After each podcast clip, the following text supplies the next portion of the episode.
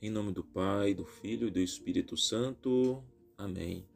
Sou o Padre Gilberto Galdino. Hoje, dia 13 de março, estamos na segunda-feira, terceira semana do tempo da Quaresma.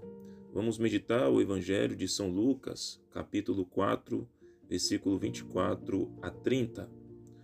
Hoje no Evangelho, Jesus nos diz que nenhum profeta é bem recebido em sua pátria. Jesus, ao usar este provérbio, está se apresentando como profeta. Profeta é o que fala em nome de outro, o que leva a mensagem de outro. Entre os hebreus, os profetas eram homens enviados por Deus para anunciar, já com palavras, já com sinais, a presença de Deus, a vinda do Messias, a mensagem de salvação, de paz e de esperança. Nosso Senhor Jesus Cristo é o profeta por excelência, o Salvador esperado. Nele todas as profecias têm cumprimento.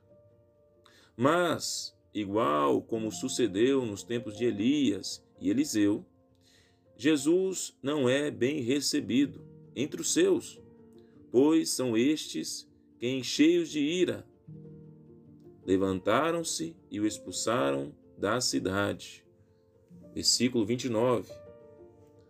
Cada um de nós, por motivo de seu batismo, também está chamado a ser profeta. De fato, todos os batizados se tornam sacerdotes, profetas e reis.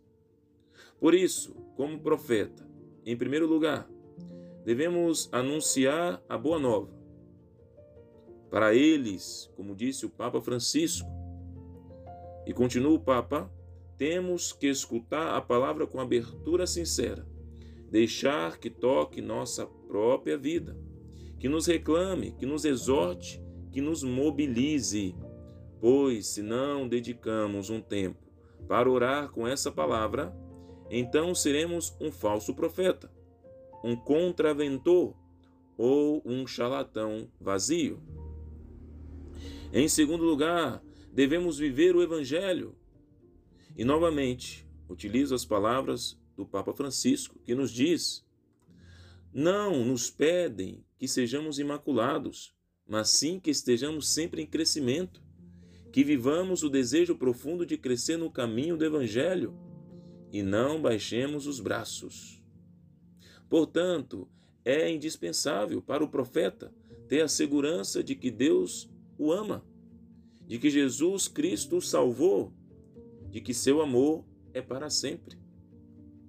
Em terceiro lugar, como discípulos de Jesus, ser conscientes de que assim como Jesus experimentou a rejeição, a ira, o ser jogado para fora, também isso vai estar presente no decorrer de nossa vida cotidiana, porque o servo não é maior que o seu Senhor como São Luís Orione, falando a respeito da vida de profeta, ele nos fala: todos devem sentir em nós a chama e a luz do amor, encontrar em nós Cristo e Deus.